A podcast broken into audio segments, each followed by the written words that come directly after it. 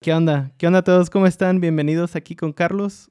Hoy, es, hoy estoy aquí con Gibran Casanova. Hola, ¿qué tal? Mucho gusto. ¿Cómo andas, Gibran? Bienvenido. Muy bien, Carlos. Gracias. Gracias por la invitación. Este, muy, muy, muy, muy alegre de estar contigo, de, de poder platicar de, del tema de, de la cerveza creo que por eso me invitaron. Si no, pues bueno. a ver, ¿de qué vamos a platicar, Carlos? Ah, pues mira, me interesa que, que eres eh, beer sommelier. O así, así, así te presentas tú. ¿Qué en sí qué es?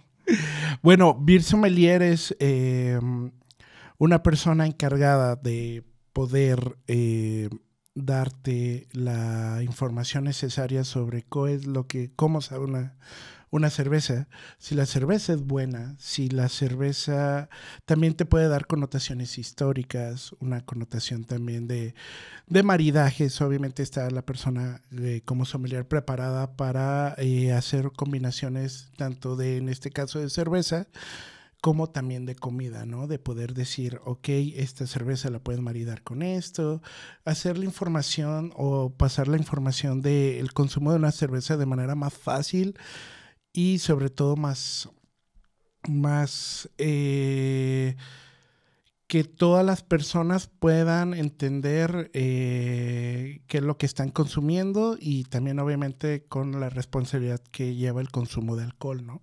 Mm, ok. Entonces, en, en, ese macro, en esa visión macro, eh, es como se definiría o como yo defino lo que es ser un sommelier, una persona que te ayuda a conseguir o buscar la mejor cerveza para ti, ¿no? Y en cualquier momento. ¿Y cómo empezaste en eso? Bueno, yo empiezo aproximadamente hace 10 años. Eh, eh, tuve un viaje por parte de la Universidad de Guadalajara a Alemania. Fuimos a representar antes en un grupo que se llamaba SAIF, hoy es en Actus, creo que todavía sigue siendo en Actus. Eh, no, fuimos para Alemania, eh, yo, eh, unos días antes de ir a Alemania, me enfermo de, dengue. Una enfermedad que me pegó muy fuerte, pero aún así viajé para, para, Alemania. ¿Por qué te digo esto? Porque la connotación de la enfermedad para mí es muy importante para la decisión de estudiar para ser sommelier. Te vas, vas, a decir, bueno, pero ¿cómo, cómo, cómo unes eso, no? Mm, tal vez un poco de casualidad, destino, pero bueno, yo eh, esquivo, en aquel tiempo, este, estoy hablando del 2009, en México teníamos una enfermedad, unos principios de pandemia, no como lo que vivimos ahora con el, con el COVID, pero era la gripe porcina. ¿Te acuerdas? La gripe porcina mexicana.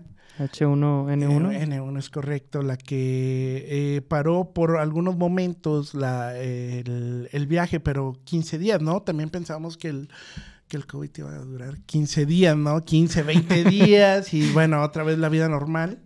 Ya habíamos pasado eso y bueno, ya vimos que no. Pero bueno, a mí me tocó eso, me tocó la, la, la, etapa más fuerte de, de, de este, del, de la enfermedad, de la gripe porcina. Entonces había diferentes radares dentro de, de, ¿cómo se llama? De los viajes internacionales en la Ciudad de México los cuales pues yo me salté, ¿no? Me volé. No, no, no voy a decir cómo porque se puede hacer dentro de los aeropuertos. Yo estudio carrera de turismo, entonces más o menos supe cómo poder esquivar las cámaras térmicas y todo eso. Ok. Eh, se oye un poco mal, pero pues era mi primer viaje internacional con amigos, entonces mi decisión era viajar perder por nada como sea, ¿no? y, pues, viajar con dengue, ¿no? Entonces también una cuestión peligrosa porque, pues, ok, si te enfermas más, que es precisamente lo que sucedió, pues bueno, te tienen que atender en alemán, ¿no? O sea, te tienen que atender en la, en la ciudad donde caíste más enfermo. En este caso a mí me tocó que fuera Berlín. Entonces, bueno, hicimos las presentaciones, todo, pero como les menciono, yo empeoro en cuestión de la enfermedad, o sea, viajo, llego a Holanda, luego llego a Berlín. En Berlín, pues no me sentía ya tan bien y el primer día, pues más o menos, pues entre la alegría de estar en otro país con tus amigos, pues la verdad es impresionante, pero pues luego viene la, la enfermedad te dice, a ver, vienes enfermo, te voy a tratar como tal, ¿no? En un clima totalmente frío y con dengue, pues me empezó a dar calentura. A mí nada me dijeron, llévate como paracetamol. Yo llevé como unos 10 kilos en la maleta, que era más paracetamol que, más paracetamol que ropa. Entonces llego y bueno, llegamos a Berlín, nos instalamos en, el, eh, en, en, aquel tiempo en un Airbnb, estaba iniciando.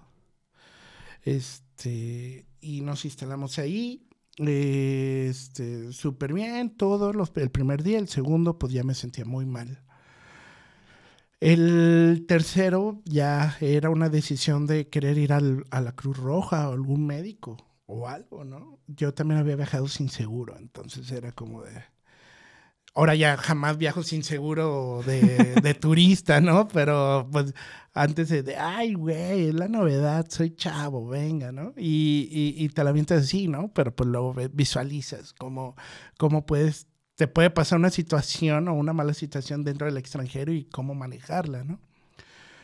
Entonces era como de, mira, ¿sabes qué? Si te vemos muy enfermo, se platicó con los compañeros, Si, si estás muy enfermo, si te ves muy enfermo, si tú dices que te sientes muy enfermo, pues vamos viendo si te podemos ayudar para, pues, para ir al, a alguna institución, a alguna clínica de características públicas, ¿no? Porque también no llevamos tanto, llevamos de mochileros, sea, imagínate, mochilero y enfermo, ¿no? Lo peor. Y pues bueno, entonces yo conté como el cuarto día, como, ¿sabes qué? Pues ya, lo voy a perder, me van a regresar, me voy a regresar. No, no sé, digo, para eso yo ya me sentía fatal, ¿no? Con las calenturas, cuerpo cortado, me dolían los brazos, las piernas, rodillas, tobillos.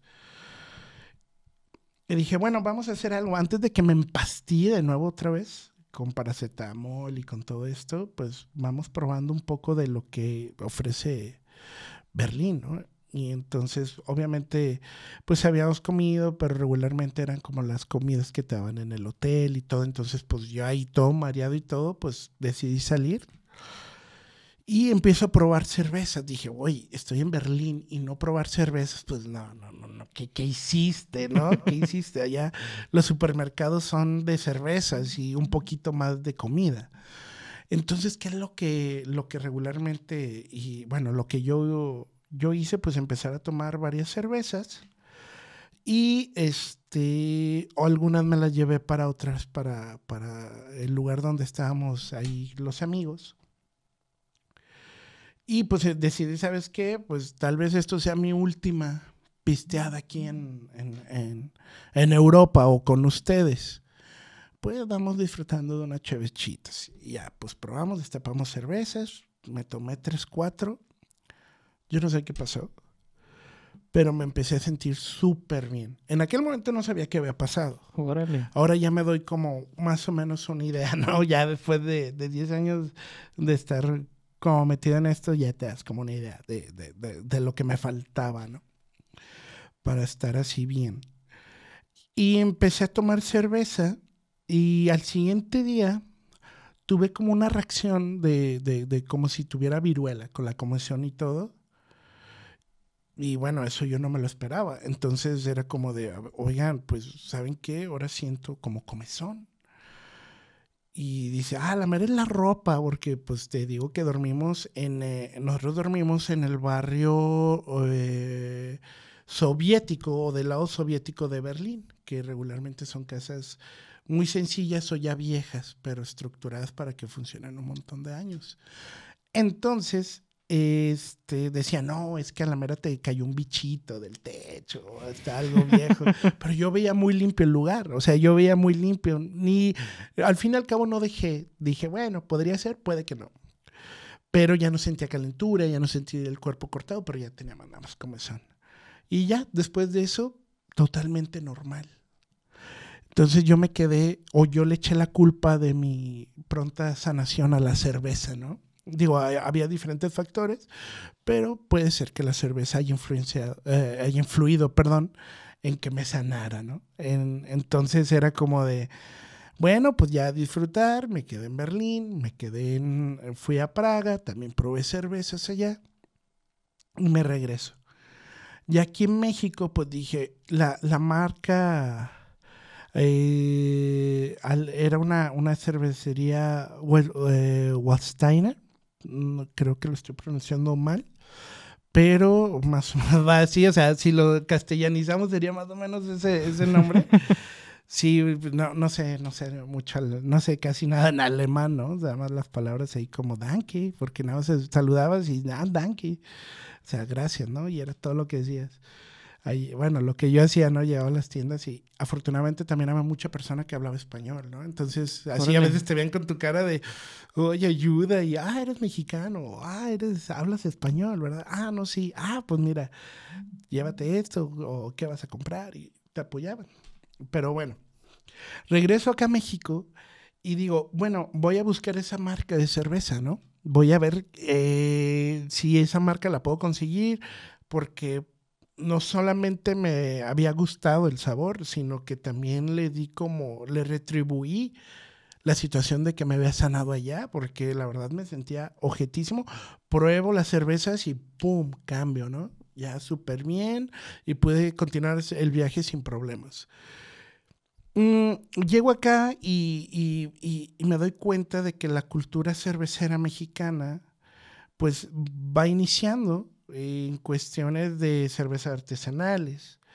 Pero eh, esa cerveza me doy cuenta que la venden en Superama. Bueno, no sé si puedo decir ya marca. Sí, ya sí, metí un golazo, Lo que metí un golazo. decir. Entonces, eh, llego al. Este. Llego ahí al, al, al Superama, me doy cuenta que, que- que la venden y empiezo a comprar cerveza, ¿no? Después, no sé por qué, eh, al pasar del tiempo la, no, la, no la vuelven a traer. Entonces empiezo a buscar en bares o en lugares de cervezas artesanales, o en aquel tiempo eran más cervezas internacionales, no precisamente tenían que ser artesanales o lo que llamamos ahora este, empresas que no estén con el duopolio. Entonces que... Dices que eso fue hace 10 años. Sí, más o menos hace 10 años aproximadamente. Eh, digo, obviamente eh, di la fecha del 2009 como el viaje, pero ya con el tiempo fue cuando empecé a buscar más interés y es porque no encontraba este, esta cerveza. Había lugares como el Red Pub, como, bueno, que esos ya desaparecieron, Estación Central, pero antes esos, el Red Pub era como la marca para Guadalajara de localizar cervezas artesanales. Obviamente estaba Beer Box, eh, eh, estaban iniciando los depósitos, traen algunas cosas los depósitos, pero eh, había un amigo, este, que se llama Rodrigo, que me dice, oye, a, pues, a ti, a ti te está latiendo la, la cuestión de la cerveza, ¿no? Y yo le digo, sí, sí, sí, me, me, me, me está gustando, me, me, está latiendo, porque pues obviamente veía en redes sociales como que ah, cl- clásica, ¿no? Subes tu cerveza y servida y la botella, ¿no? Y probando nuevas cosas.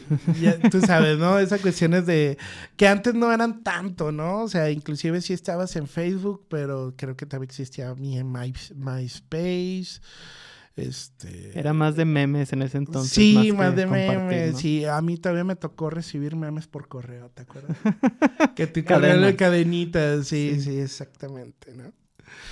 Entonces eh, me doy cuenta, me dice Rodrigo, oye, ¿sabes qué? Fíjate, yo estoy trabajando en un bar que presume ser el sexto bar más grande de cervezas en el mundo, aquí en Guadalajara. Órale.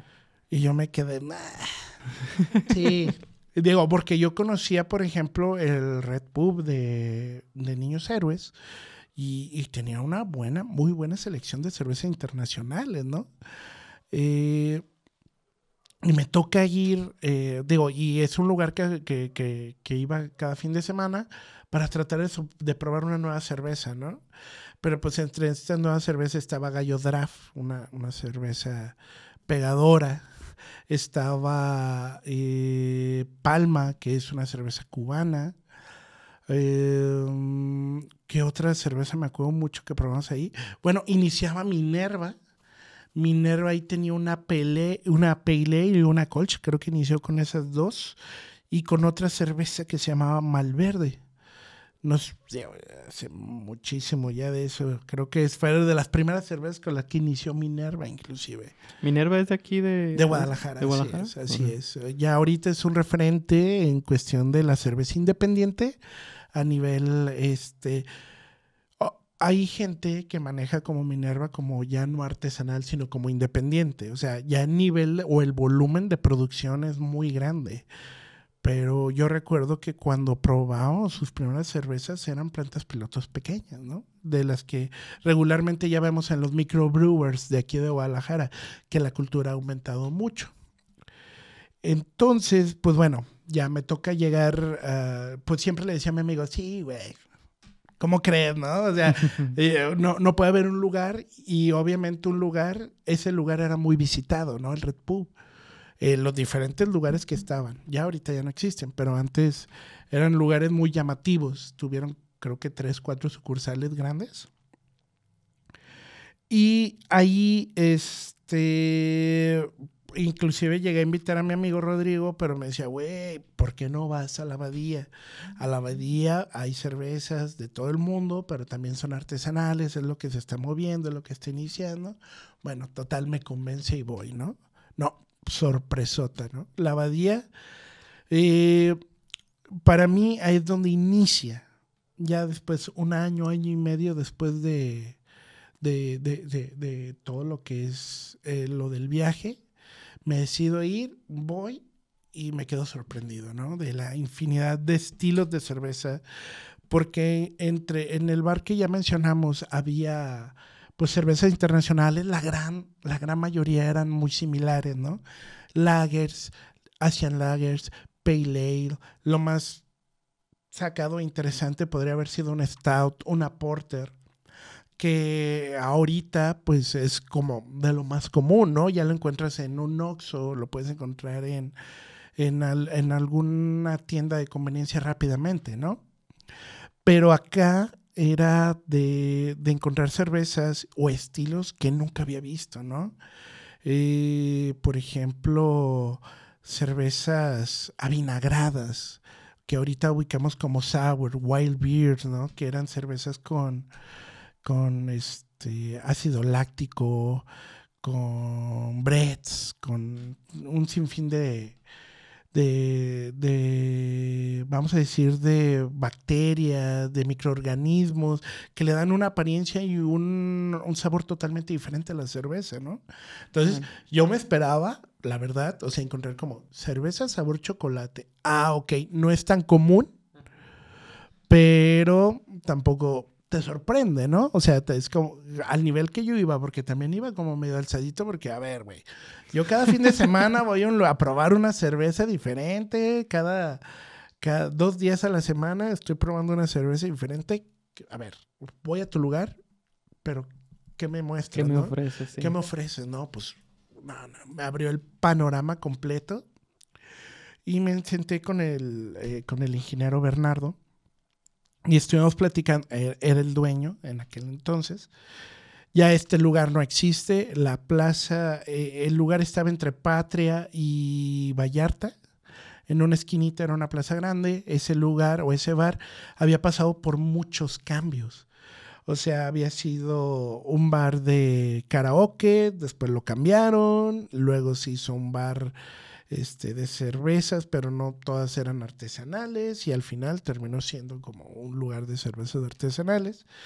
Eh, el ingeniero ve un interés en, en mí en, en, querer aprender, ¿no? El querer saber también, pues, qué había pasado con esa cerveza que tomé en Berlín. O sea, por qué me, me sentí tan bien y todo. O sea, también eso lo tenía en la mente.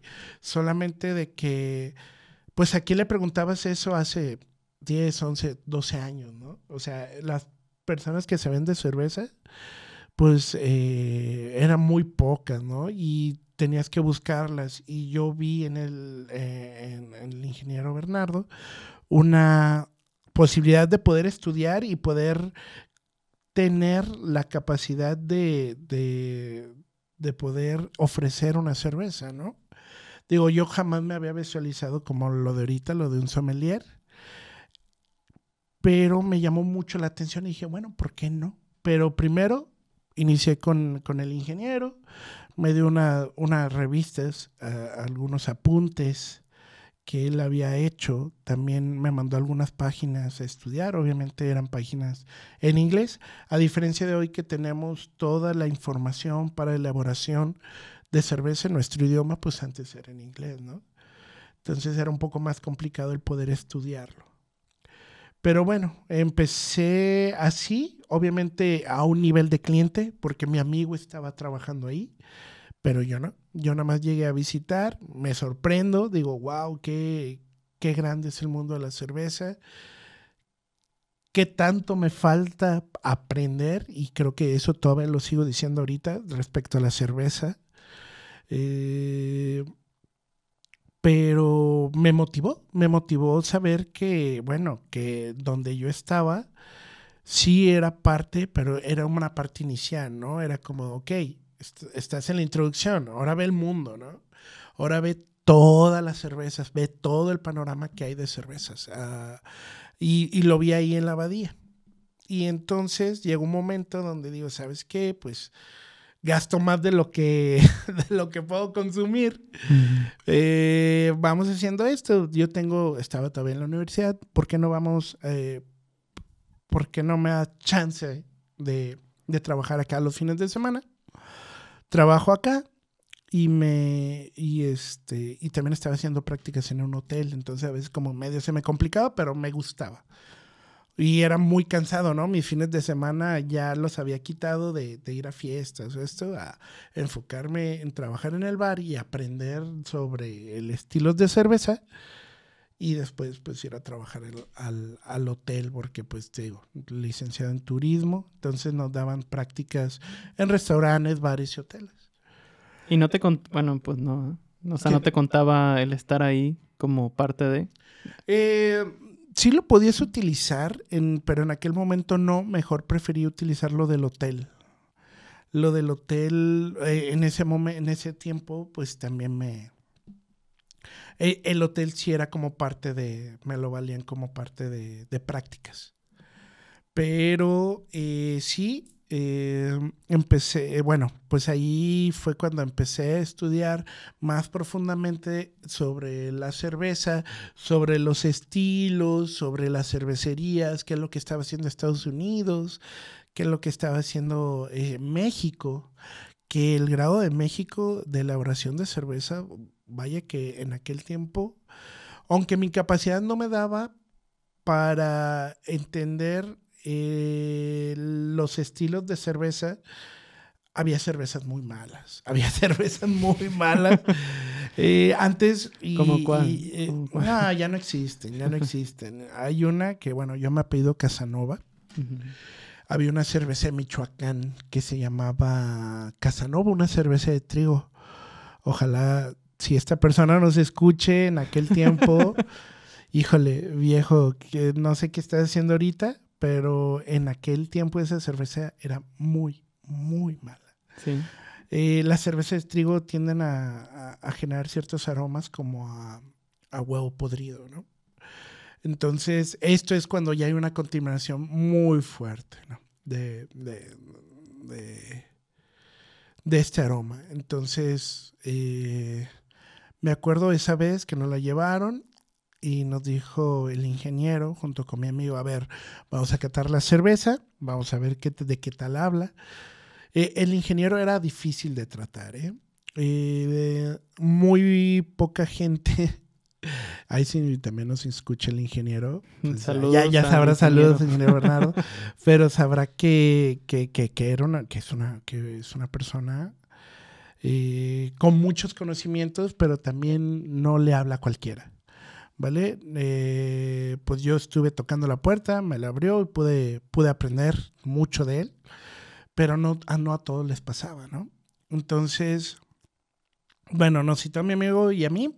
Siéntese, vamos a destapar la cerveza y a ver qué sabe, ¿no? Pues desde que la destapaste, cuando ves la cara, cuando ves la cara de la persona que te está orientando para iniciar al catado, con una cara de, oye, ¿sabes qué? ¿Qué es esto que acabo de destapar? pues tú sigues la corriente, ¿no? Dices, "Güey", o sea, si él lo ve así, pues cómo vas a ver a mí, ¿no? Entonces, pues la probamos muy malita, un dolor de cabeza muy fuerte, eh, dolor de, de ojo, dije, wow, ¿no? O sea, pues, o sea, y solamente fue un trago, fue un trago, ¿no? Fue un- ni siquiera un trago fuerte, porque el aroma era, pues, no era bueno. Y aún así, pues era de darle el trago. Digo, obviamente mucha gente cree que el sommelier pues es de fiesta y es borrachera y es este salir de noche, desvelarse, platicar con los amigos. Y, y es verdad, sí es eso. Pero regularmente en cuestión de trabajo, eh, pues nos tocan cosas malas. Igual eh, ayer en la cata de tequila, acá sí no, no, no, no voy a dar marcas pero probamos un tequila plata muy bueno y un tequila plata muy malo y la diferencia es increíble. Pero lo interesante es que el tequila malo es uno de los tequilas que más se venden a nivel internacional. Y por muchas razones, por muchas notas. Entonces, eh, bueno, entonces eh, as- el, ingeniero nos ayuda mucho, a mí me ayuda mucho a identificar este tipo de notas, este tipo de, de, lo que conocemos como out flavors. Y bueno, entonces, eh, ¿qué pasa?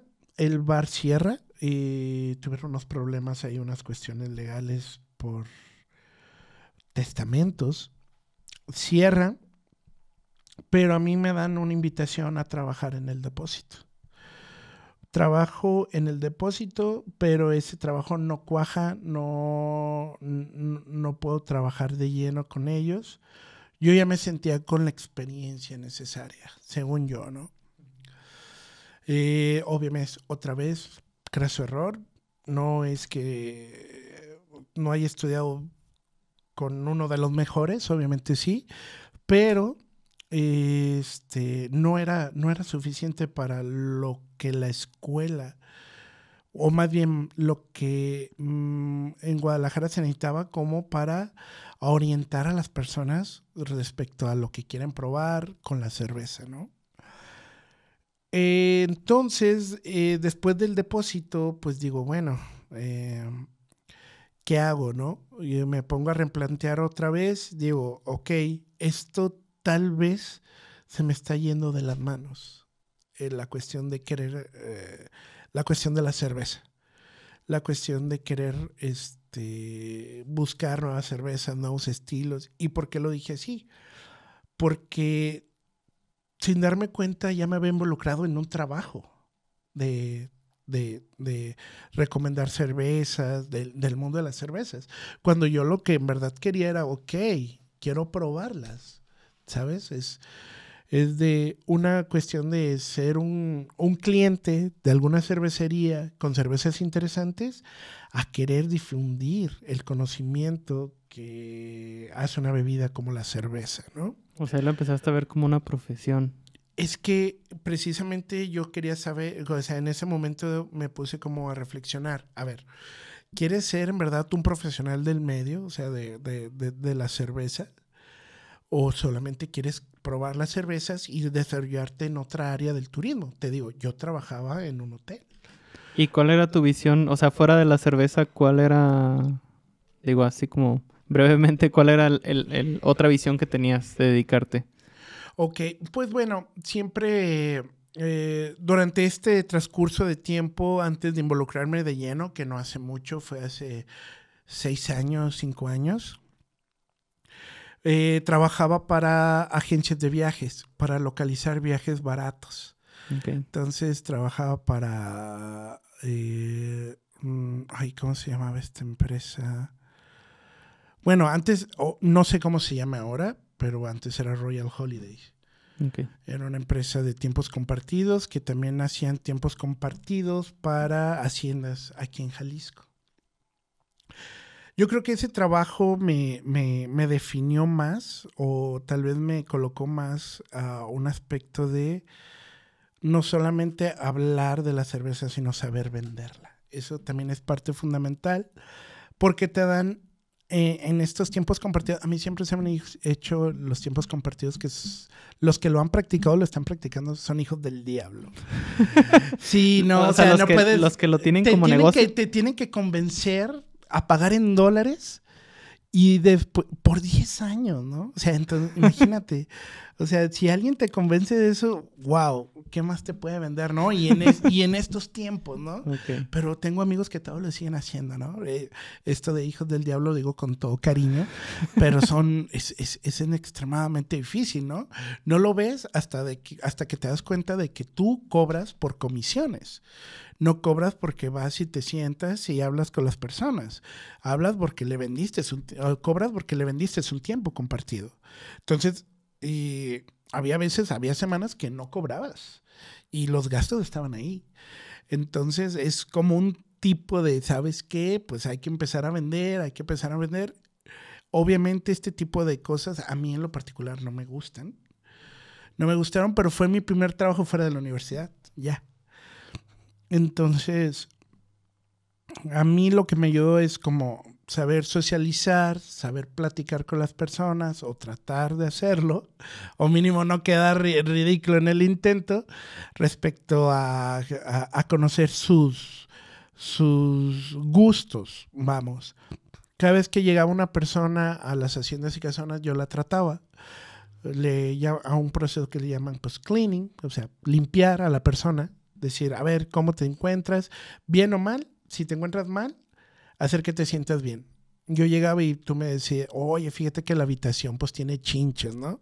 Ah, no te preocupes, mira, ¿qué tal si es? Yo ya tenía como una lista, obviamente mental, de qué le podía ofrecer para limpiarlo y para que el vendedor llegara y, y le pudiera vender. Entonces era como de, oye, pues mira, te puedo ofrecer, mira, ¿qué tal si el desayuno te lo invito yo? ¿Vale? Este, lo que quiero es que estés tranquilo, lo que quiero es que, y empieces a hacer, eh, pues una cuestión de programación neurolingüística, en cuestión de darle cuestiones positivas y mencionarlas y repetirlas en diferentes partes de una frase.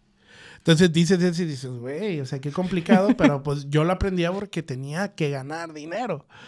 Entonces eh, nos metían a muchos cursos y eso sí, me los devoraba porque eh, había bonos, ¿no? Entonces también, o sea, era como de, te motivaban a ser un buen vendedor en, en, en un ambiente súper, para mí, súper tóxico.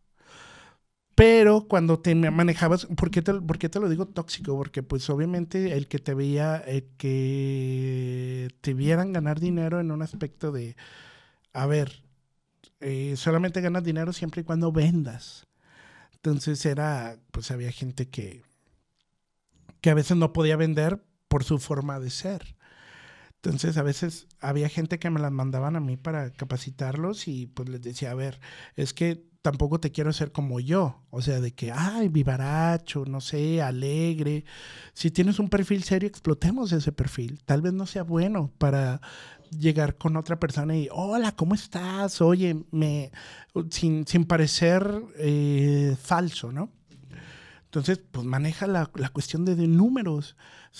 Eh, tenemos liner y closers. Entonces, el liner es el lado alegre, feliz, te vas a divertir con nosotros si compras nuestro, nuestro tiempo compartido. durante 10 años pagando en dólares, ¿no? Te vas a divertir con nosotros. Pero sí, pero ya con la cuestión de números es totalmente diferente, porque las personas, ya es una cuestión de, a ver, vamos a ver los gastos y vamos a ver cómo es que, que surgen, ¿no? Cómo es que, a ver si te conviene o no, pero regularmente ya es un tema más serio. Entonces, nosotros hacíamos todo eso. Yo inicié como, como, eh, como, bueno, inicios como fantasmas, se les llaman, personas que están escuchando las pláticas y ver cómo se, se, realizan, ¿no? Y afortunadamente tuve muy buenos compañeros eh, que me apoyaron mucho en, ese aspecto de poder desarrollarme como es, ese vendedor, que luego dije, bueno, y después es cómo lo utilizan, pues en realidad lo utilizas en todo, ¿no? El poderte vender, el poder vender la imagen, eh, en fin, pues bueno, este, me meto estos, estos cursos, bueno, en este trabajo y aprendo muchísimo, no duró tanto también, hay que decirlo, duró como un año o menos, porque te digo, es, una, es un ambiente muy tóxico, muy tóxico. Entonces es cuando digo, bueno, tú te divertías en las cervezas, cabrón. Te divertía hablar de las cervezas. La gente te ponía atención cuando hablas de cervezas. Pues, ¿por qué no, por qué no irte por ese lado, no? Ok, Estuve eh, eh, practicando con una persona que sabe muchísimo de cerveza. Yo creo que en ese momento era la persona que más sabía de cervezas en Guadalajara. Pero pues ahora pues ya no tiene el bar y no es tan fácil visitarlo. ¿Qué hacen? No? Entonces empiezas a visitar otros bares. Digo, los Red Pub ahí siguen, pero ya son bares este, que van en declive, ¿no? Que ya no consiguen tan buenas cervezas. Después, obviamente, yo estuve un tiempo acá en, se llamaba La Abadía, si no mencioné el nombre del bar, se llamaba La Abadía.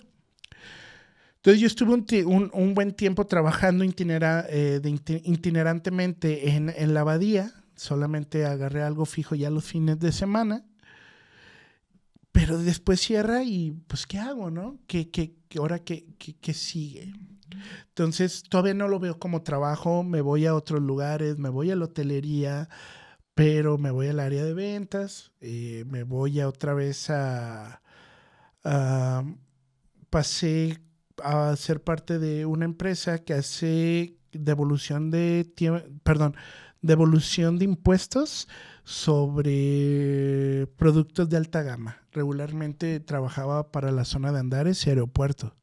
Entonces yo era el encargado de esta zona en cuestión de devolución de impuestos. O sea, gente llegaba a Andares, eh, chinos, rusos, italianos, me, tocó atender muchas, muchas personas que llegaban a Andares y por las devoluciones de, de, impuestos eran de un millón, dos millones. Entonces todo el trabajo lo hacía ahí en Plaza Andares y se mandaba a oficinas, que era un corporativo en Ciudad de México. Entonces trabajé ahí, este, ya con el tiempo eh, salí y en estos tiempos obviamente seguí practicando, seguí tomando cervezas, pero aquí es cuando digo, a ver, eh, no hay tanta información, pero la información que tengo la puedo, eh, se la puedo mostrar a, a, diferentes personas y me pueden decir si, si, si es correcto o no tanto, ¿no? O sea, ya, ya conozco también a gente del medio. Pues, ¿por qué no voy a empezar a ver cómo es las, eh, ¿por qué no empiezo a verlo como un trabajo? Volver otra vez. Y sí volví eh, y estuve trabajando para diferentes empresas hasta que llego a esta última hace cinco años precisamente, que es donde tú me conociste, que es en Craft, ¿no? Ya en Craft yo ya había recorrido algunos otros bares, eh, algunos pues ya, ya, ya, ya cerraron. Y, y, me decidí porque antes yo publicaba mucho en una página que se llamaba Cheleros de Corazón. Todavía existe la página en Facebook. ¿Era tuya? No, no, no, para nada. No, no, no, no, no. Eh, esa página, eh, la verdad, ya ahorita no sé ni, ni de quién pertenezca. Es una página, pues, como todas páginas que suben cerveza. Anteriormente se me hacía un poquito más, menos eh, esta famosa palabra tóxica, ¿no? Ahorita ya sí es mucho hate, mucho, mucho tirar las cervecerías sin, sin motivo aparente, eh, solamente por, por tirarles. Entonces, para mí ya no es, no, no es una página donde en verdad puedas aprender como tal de la cervecería, de las cervezas. ¿Y tú subías? Ah. Pues a veces sí subía algunas catas, algunas, este... Como reviews. Reviews o comentaba algunos reviews de otros compañeros que estaban ahí. Y pues te digo, en aquel tiempo podías aprender de esa página muy bien, ¿no? Aunque ya ahorita, ya hace mucho que no entro, sigo como, como parte de esa página, pero eh, hace mucho que, que no, porque cuando me meto regularmente te veo comentarios de, ay, super, la cerveza súper mal, y cuando no, no es cierto, ¿no? Es, está bien que sea un gusto para ti, ¿no? O sea, que si no te gusta está bien, pero eso no significa que no te guste que sea mala cerveza. Eso es muy diferente. O sea, una mala cerveza a una cerveza que no te guste. Entonces... Eh, ¿Cómo, ¿Cómo, ahorita que, que, hiciste mención de eso, cómo puedes... Y justo era otra pregunta que, que quería hacerte. O sea, ¿cómo, cómo la gente puede eh, empezar a entrar a ese mundo de, yo, yo, fíjate, artesanal? Eh, algo que yo siempre le doy de recomendaciones a mis alumnos que inician los cursos es que empiecen a jugar con los aromas. Primero, lo que hace un sommelier es los aromas que percibimos, acomodarlos de una manera, eh, tanto para las personas que puedan definir ese aroma, porque regularmente nos damos un aspecto de memoria. Tú, él, yo siempre digo, ¿te acuerdas de la escena de Ratatouille? De que eh, el, el crítico de comida huele un ratatouille, una comida muy sencilla francesa, al parecer. Y lo, lo, trae cuando su mamá le hacía una... E, eso mismo nos pasa con los aromas. E, e, es, eh, por eso nos hace tanto clic esa escena. Eh, porque nos recuerda esas etapas. Lo que nosotros hacemos como sommeliers es que ese momento ubicarlo con un aroma específico, con un nombre específico. ¿Vale? Y esto que nos ayuda a hablar de manera más sencilla o más fácil detectar los aromas, por ejemplo, que a ti te pudieran llegar a gustar. Entonces, sobre eso, yo digo, para que practiquen, empiezan a oler eh, su desayuno, comida y cena, huélanla, identifiquen qué tiene. ¿Vale? Ok, muchas veces, pues tú sabes qué ingredientes le echas a, a, tu desayuno, a tu comida, a tu cena. Entonces trata de identificarlos. Ok, por ejemplo, le voy a echar eh, pimienta blanca y negra. Lo que hago, destapo y huelo la pimienta. Y después se lo agrego a la comida y trato de identificarlo sobre la comida. Tal vez sea una nota secundaria o tal vez sea una nota primaria, o sea, una nota que esté muy presente. Eso ya depende también de tu sazón, ¿no? Pero lo que digo es de que de lo que hagas, empezar a definir, identificar si hueles. O sea, si estoy, por ejemplo, aquí tengo, me, Carlos me hizo el favor de, de hacerme un café, ¿no? Entonces, oler el café, definir qué aromas puede tener, todo eso empezarlo a practicar y empezarlo a hacer de poco a poco. Y obviamente pues, como un juego, ¿no? Si ustedes en casa alguien más les cocina, pues muchísimo mejor, porque no sabes de qué está hecho. ¿Vale? Entonces tú llegas y, ay, mm, le echaste ahora algo de pimiento, algo de ajo.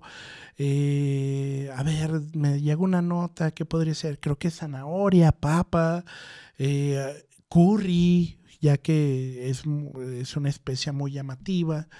Entonces, empezar a jugar de esa manera, yo creo que es parte importante de, eh, o un consejo que les puedo dar si quieren iniciar dentro de la cuestión de sommeliers en cualquier nivel. Llámese vinos, llámese licores, cerveza, puros, bueno, que aquí es eh, cigar sommelier, ¿no? Eh, café, obviamente, que también hay, o está creciendo mucho aquí en Guadalajara la situación de los sommeliers de café, porque está llegando o está habiendo muchas eh, cafeterías, pero ya de especialidad. Entonces, eh, yo un consejo que les puedo dar para iniciar, para que puedan, eh, obviamente, involucrarse dentro del mundo de, de, los sommelier a cualquier nivel. Quiero decir, a cualquier producto que hay, que hay un sommelier, ¿no? A cualquier vicio que tenga un sommelier. este, que vayan probando sus alimentos. Es lo más sencillo. Después, si lo quieren hacer avanzado, lo pueden hacer, ¿no? Separen copas y empiecen a agregar frutas, empiecen a agregar condimentos, empiecen a agregar este, especias y hagan una pequeña cata ciegas, ¿no? Empiezan a oler, y después mezclan esos. Eso lo hacíamos precisamente en el curso de sommelier de, cerveza que yo tomé de AMEC, la escuela que primero fui alumno, ahora soy maestro. Este, donde eh, nos enseñaban, ¿no? A, empezar a jugar así, ¿no? A definir aromas, a, ver cómo huele la naranja y con una copa lo olía, ah, ok, a ver, ahora naranja con anís, ¿cómo huele? Entonces tú empiezas a crear mapas estos mapas en la memoria donde cuando tú hueles esa nota ya defines, ah, anís con naranja, por ejemplo. O cervezas que regularmente esas cervezas son las cervezas winter, las navideñas, que dan ese tipo de notas. Aunque también puede haber cervezas alemanas de trigo que puedan dar esa nota. Entonces, eh, jueguen, jueguen con los aromas, jueguen con, con las situaciones de de probar y definir qué es lo que sabe. Por ejemplo, en lo más básico y en lo más pronto, la comida, ¿no? Y lo que hace un sommelier es crear estos mapas y estos mapas te van guiando, te van llevando dentro de, de tu memoria, pero no hacia un hecho, sino hacia un factor como tal, como decir, esta nota es acá, es, naranja con anís. ¿Por qué? Porque nosotros nos llevaremos a la memoria. Entonces la memoria y... Si, si, si, no estamos eh, tan preparados o visualizados en ese aspecto, pues me va a llevar a una situación. Ah, huele como cuando mi abuela me hacía cocinar. Pero no le, no le puedes decir a un profesional, a una persona, oh, mira, esta cerveza huele como cuando mi abuela me hacía mole, ¿no? y, güey, no, qué, qué chido que recuerdes eso, ¿no? Qué bonito pero a mí no me dice nada. Entonces cuando tú le dices, ah, mira, tiene notas a cacao, tiene notas a chocolate, a nueces, a, a semillas de calabaza, pues ya vas definiendo lo que puede ser un mole, ¿no? Pero no le dices un mole un mole que hacía mi abuela, sino un mole en, que regularmente tenga máximo 3, 4 aromas muy similares y que a la gente le llegue a hacer clic con eso. Porque es el clásico de, oye, sí es cierto, sí huele a mole, ¿no?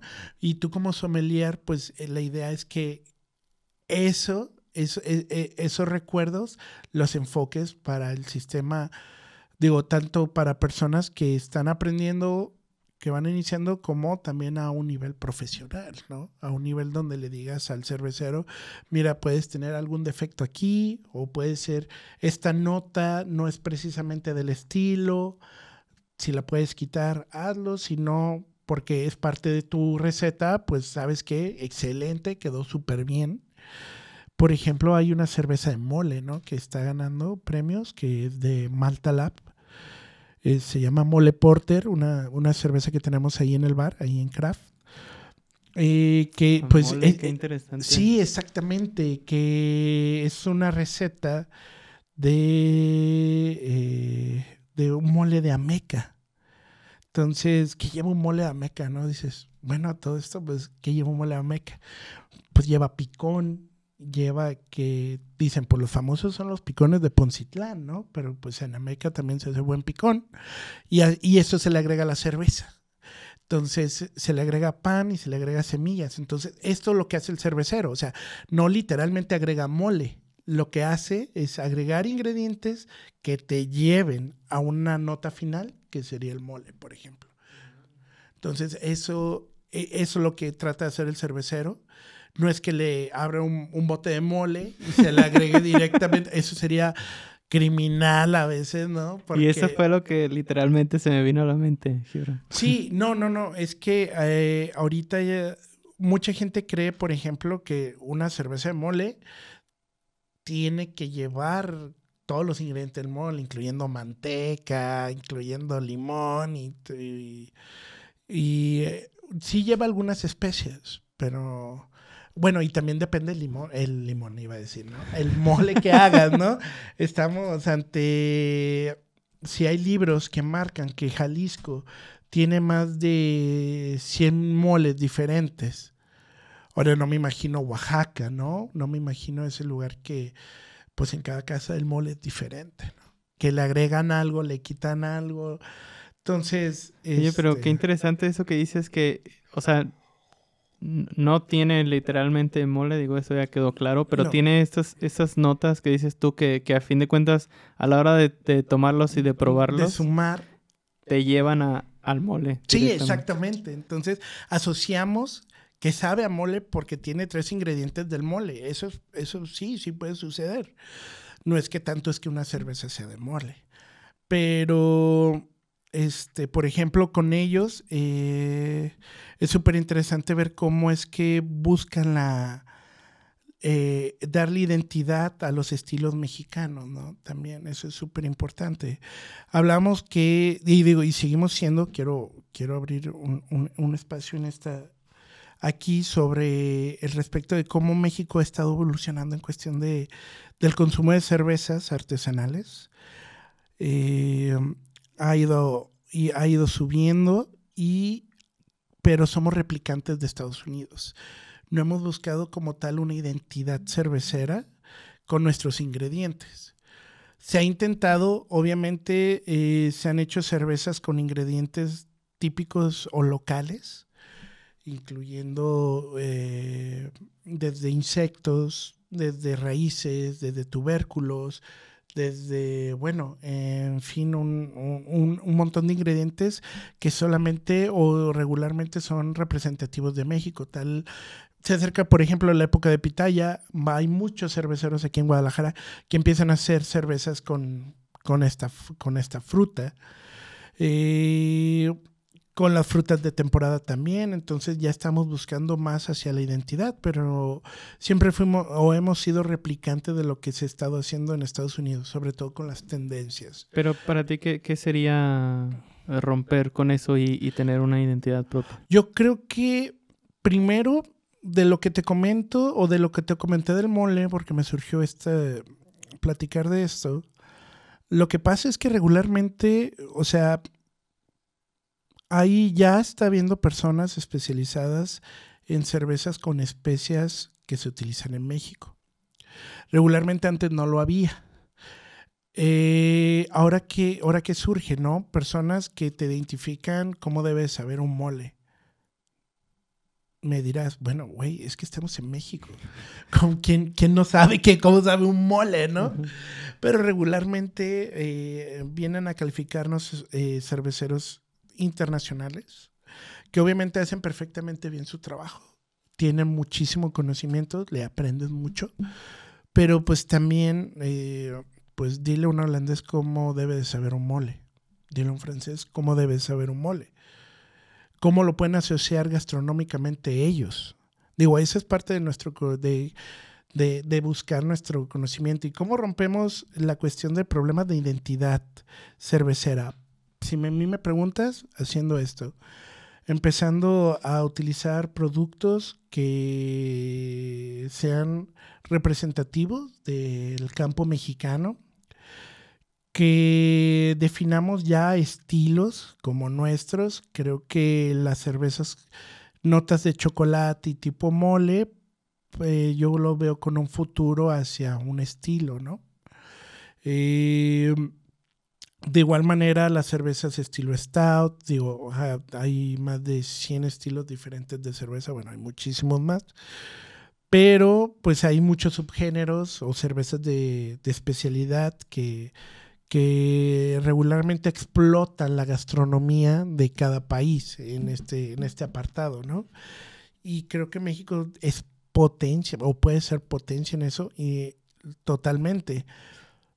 Y, hablando sobre, sobre este estilo de cerveza que te digo, la primera cerveza que se hizo así fue en Estados Unidos, por ejemplo. Entonces, ¿qué nos habla de que otros países pueden ver nuestro potencial gastronómico y ejemplificarlo o ponerlo en una cerveza? Entonces, las primeras cervezas de mole no fueron mexicanas, fueron gabachas, por ejemplo, fueron de Estados Unidos. Entonces, te quedas así como de, ok, o sea, y por ejemplo, chocolate mexicano, las primeras cervezas que utilizaron chocolate mexicano como tal, fueron también de Estados Unidos. Entonces, ¿Pero qué crees que es? O sea, que... que no, yo creo que al principio era como también facilidad y los mismos cerveceros tratan de buscar estos, pues son alquimistas, ¿no? Son personas que en su mente desarrollan una receta con un aroma, un sabor y lo representan en una cerveza, ¿no? Que estas cervezas ya también representan movimientos, movimientos sociales, ya representan movimientos culturales gastronómicos en tendencia, tanto mexicanos como internacionales. Entonces, eh, el maestro cervecero le puede impregnar no solamente sabores, ¿no? sino también causas.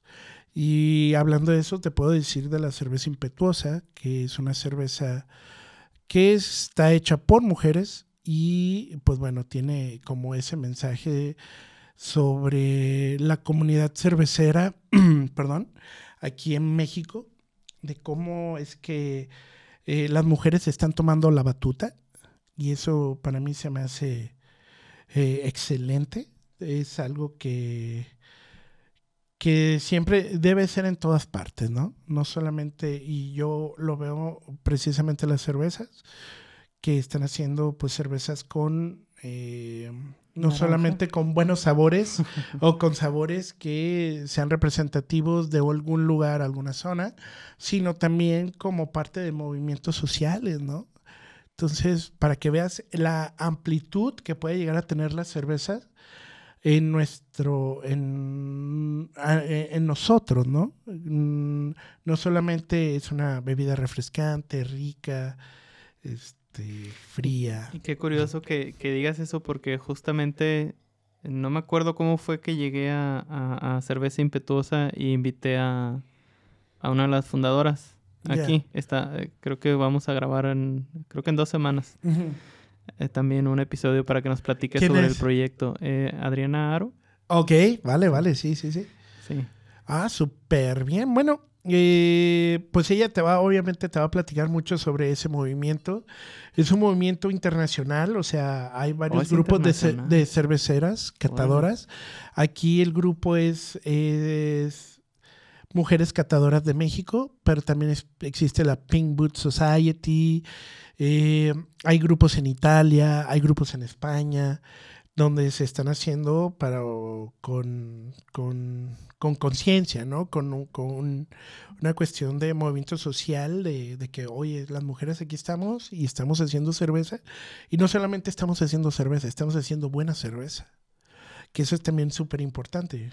Yo, puedo, yo te puedo decir, todos pueden hacer cerveza, es un hecho pero no todos pueden hacer buena cerveza. Eso es cuestión de estudio, es cuestión de preparación, obviamente, de una preparación profesional, de una licenciatura y de, o mínimo, de práctica, de mucha práctica, ¿no? Si, si no te especializas como químico, pues mira, hay escuelas, ahora lo hay, ¿no? Hay escuelas de elaboración de cerveza antes no había. Antes sí había cursitos de una semana, pero pues probas tu cerveza y decías, no, gracias. decías, ¿sabes, ¿sabes qué? Mejor ahí queda, ¿no? Ahí, ahí, no, no, no vuelvo a probar otra, no vuelvo a hacer otra cerveza, ¿no? No voy a matar a alguien. Pero ahora ya hay escuelas muy especializadas, muy enfocadas en el desarrollo de personas que quieran elaborar cerveza, ¿no? Hay diferentes escuelas, obviamente está la de AMEC, que es donde yo estoy impartiendo clases, pero obviamente hay muchísimas más. Este, ¿Has aquí en, en, crear tu propia... Como tal, en este momento no. Lo que sí, lo que estamos platicando ahora fuera de, lo, de, lo que estamos hablando ahorita, antes de iniciar, de la situación de armar un podcast y cosas así, pero hay, hay, podcasts, hay muy buenos podcasts de, cerveza. Este, pero eh, de, conocimiento, de catado. Pero a lo que voy es de que, bueno, es, es parte de lo que me interesa. Obviamente yo me enfoco un poco más también en la historia eh, de, de, la elaboración o de cómo es que, te digo, la cerveza ha influenciado a la humanidad, a sus, a donde hay un paso adelantado o evolutivo, quieras o no, hay cerveza. Siempre hay cerveza, ¿no? Y ahorita que estabas, ahorita no, no quiero quedarme con esa duda de, de que estabas contando al inicio la historia de que te dio dengue. Sí, sí, sí. Al tomar la cerveza. No, no, nos fuimos muy, muy arriba, ¿no? Nos fuimos, nos perdimos muy, mucho al monte, diría. Y dijiste que ahora ya entendías por qué te sentiste mejor. Sí, bueno, ya entendí de que obviamente necesitaba una hidratación y también necesitaba una carga de, de diferentes factores que la cerveza regularmente lo tiene con la cebada o con los azúcares que tienen, los residuales. Entonces, eh, con eso sentí que me sentía mejor, pero también obviamente me di cuenta de que pues lo que probé era una cerveza muy cargada también de probióticos, era una cerveza muy cargada este, de maltas que, bueno, al fin y al cabo ayudaron a que me sintiera mucho mejor Obviamente también pienso que la enfermedad iba de salida, hay que decir, no quiero hacer homeopatía, bueno, cervezepatía, no, no sé cómo se puede llegar a decir. Sí, sí, sí, aunque sí podemos utilizarlo para la cerveza para algunas dolencias, ¿eh? Eso también lo descubrí. Este, obviamente es una bebida diurética, entonces te va a ayudar a limpiar el cuerpo muy rápido. Pero también, pues, depende de la cerveza, hay diferentes cargas, ¿no? como te digo, de probióticos, de ácido láctico, ácido acético, vinagre. Entonces te das cuenta de que no, no, no, mm, muchas veces la, cerveza fue utilizada como medicamento a lo largo de la historia, ¿no? Entonces eh, fue visualizada como medicamento, después como bebida, en diferentes partes de la historia, ¿no? Había situaciones religiosas, hasta situaciones políticas que hacían eh, viable o no el consumo de cerveza. Y eso a veces es lo que yo a veces quiero, me, me gusta hablar de eso, ¿no? Me gusta hablar de, de, la historia de la cerveza, pero no tan lineal, sino de cómo es que por rebotes o por carambolas del destino influye en diferentes partes de la, de la historia del hombre, ¿no?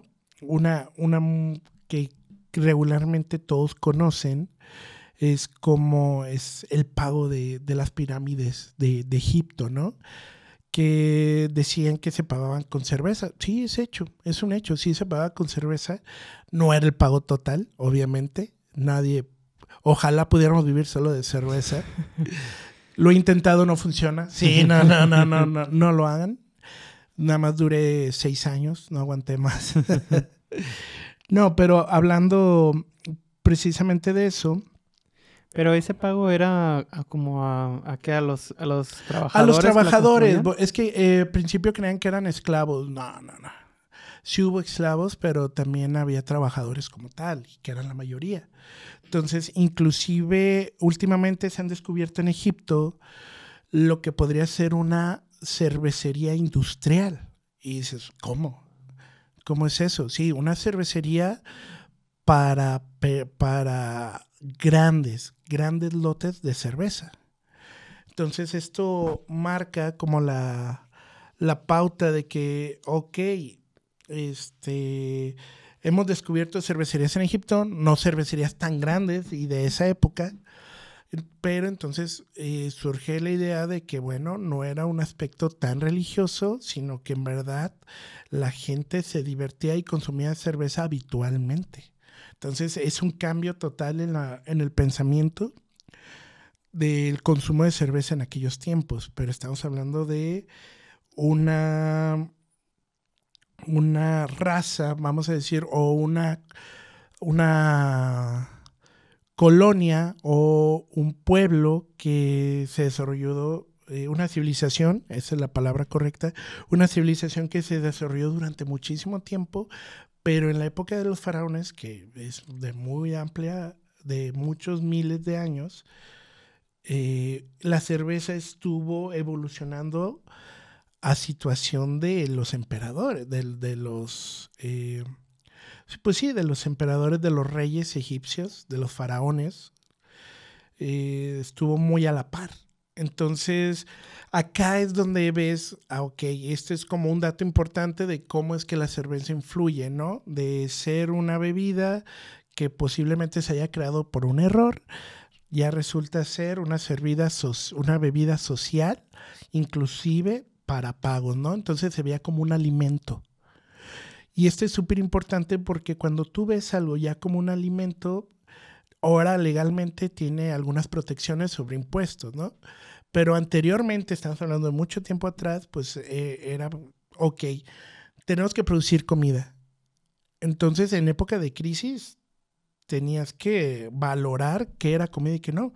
Y al valorar cerveza como comida le das la importancia que eh, tal vez ahorita ya no le damos. Pero como de un alimento, como de una bebida que te ayuda a sobrevivir, ¿vale? Entonces ya la diferencia de, que una civilización marque como, como alimento más allá de, de lo que vemos tal vez ahora como una bebida recreativa, pues ya es muy importante porque significa que las personas le dan un carácter de importancia de supervivencia a esa bebida. Ahora tal vez ya no se lo demos, obviamente. Digo, sí, ya, bueno, dependiendo, ¿no? Si hay alguien que le gusta mucho la cerveza y que dice, yo sin una cerveza no puedo trabajar o no puedo dormir, que a veces es muy común escuchar esos, es, e, ese tipo de, cosas, ¿no? De, que te comentan, oye, yo sin una cerveza, la verdad, no puedo comer. Yo sin una cerveza no puedo dormir. Me gusta dormir tomándome una cerveza, que es totalmente válido. Eh, porque a veces les menciono estas cosas y dicen, no manches, o sea, este vato está alcoholiquísimo, ¿no? Y en realidad no. Es solamente de que tal vez le gusta ver su serie, ver una ver alguna película o leer un libro y acompañado de, una cerveza, pues qué rico, ¿no? Pero no mucha gente a veces lo ve así, sino que lo ve la cerveza, pues es regularmente fiesta, es regularmente ir al antro, es ir a bailar. Y también es válido, obviamente con todas las precauciones o con la responsabilidad que te conlleva el consumir el, el alcohol, ¿no?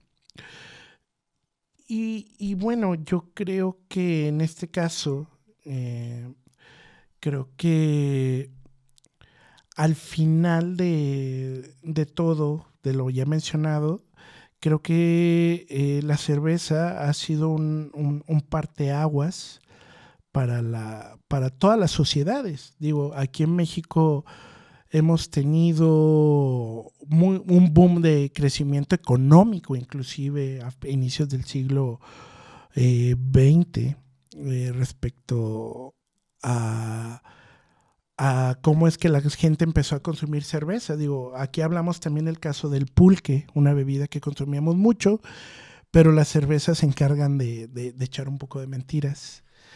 Sí, sí, sí, para, para, para evitar el consumo, pues digo, antes así era el tipo de competencia, ¿no? Desleal al para muchos, pero pues bueno, en aquellos tiempos así era, ¿no? De echar eh, tirre a todo y solamente mi cerveza es lo único bueno. Inclusive hay comerciales de carta blanca que manejan el aspecto de cerveza para niños o tomar cerveza ayuda a que los niños tengan huesos más fuertes es un hecho que es real. Sí, claro, claro, claro. Pero, pues obviamente, pues no, no lo vas a utilizar. Digo, socialmente no es socialmente no es aceptable. Digo, antes lo era. En Berlín, precisamente, las cervezas Berliner Kinder. No sé si lo pronuncio bien, te digo, el alemán mío es pésimo. Pero eh, es un, eh, era una Berliner Weissen, una cerveza que tiene a niños en la etiqueta. Y dices, bueno, pues en México está y en Estados Unidos está prohibido poner niños en las etiquetas de cerveza, porque es apología. Pero en Alemania no. Y dices, bueno, ¿y por qué en Alemania no? Porque, bueno, en Alemania era muy común darle cerveza a los niños de baja gradación alcohólica. Lo que nosotros, y pues te quedarías, wow, ¿no? Pero bueno, nosotros lo hacemos con el, con el tepache, con el tejuino, que son fermentados que generan muy poco alcohol, pero generan alcohol y es fermentado, y el fermentado genera alcohol regularmente, ¿no? Entonces, eh, no es como lo principal de una, de una levadura, pero si lo enfocas hacia ese, ese lado, lo puede hacer, ¿no? El generar alcohol. Entonces, pues digo, a veces nos sorprendemos, pero a veces lo es que no desconocemos y lo tenemos aquí, ¿no? O sea, el, el tepache obviamente genera alcohol de un grado eh, muy bajo, ¿no? Casi imperceptible. Tal vez te tomas 3, 4 litros, que dudo que alguien se toma tanto. Tal vez empiezas a sentir un poco de mareo, algo sentirte un poco ebrio, pero Digo, eh, a cuatro litros, ¿no? Pues quién se toma tanto. Luego, con esa carga de, de tal vez del tepacho de tejuino, pues hasta con un litro de tejuino ya te sientes pesado, ¿no? Ya, ya es una bebida muy densa. Entonces, eh, y en México se, eh, tenemos muy buena cultura cervecera. Se está ahora explotando mucho respecto, y te digo, en Guadalajara creo que son, somos base. Obviamente eh, las zonas fronterizas como Tijuana, como Ensenada, como Monterrey, pues también están haciendo cerveza. Y la están haciendo muy bien. Y ellos son los iniciadores, yo creo, sobre todo la parte de Tijuana, Mexicali, de un nuevo movimiento, de una nueva ola cervecera encausada a ser mejores cervezas. Te decía, ¿te acuerdas? Bueno, al, principio de, la, plática hablamos de una cerveza que se llamaba Casanova, ¿no? Que se pedaba, que se, llama, o le pusieron el nombre que, del apellido que yo tengo. Hay cerve eh, también había cervezas de Ensenada, ¿no? Que iban iniciando. Inclusive había una cervecería famosa ahora que se llama Insurgentes, que inclusive traía botellas de vino, te las presentaba como botellas de vino, cerveza, ¿no? Y pues sorpresa que eran muy buenas, que de todo lo que hemos probado Insurgentes había hecho cosas muy interesantes, que ahora ya es una marca muy reconocida a nivel eh, nacional e internacional. Ha tenido un poquito de, de problemas, pero no con la cuestión de producción o con la elaboración de cerveza como tal, o sea, que hagan mala cerveza, sino de que han tenido trabas gubernamentales. Pero bueno, ese es otro tema. Pero en su tiempo eh, estaba haciendo, está haciendo cosas muy buenas, muy interesantes, cervezas de características únicas. Y bueno, ellos fueron los, para mí, de las primeras cervecerías buenas artesanales que probé aquí en, en, Guadalajara, ¿no? Y ya fue, ahí yo creo que fue mi parte aguas de empezar a, probar cervezas de características nacionales, inclusive locales. Y es cuando empiezo a, ver que la cuestión del tema artesanal en Jalisco es, era medio underground. Ya me estoy regresando otra vez en el tiempo, cuando trabajaba en otros, en otros bares, pero muy, muy, muy... Eh, muy underground, hacían, se hacían eventos en Tlaquepaque, en Zapopan, en bares que ni se conocían, ¿no? Para presentar las cervezas. Para presentar cervezas locales, ¿no? Y que probabas y, ay, o sea, algunas sí eran como... ok, pero era un comienzo, era un buen comienzo, ¿no? Obviamente no esperas...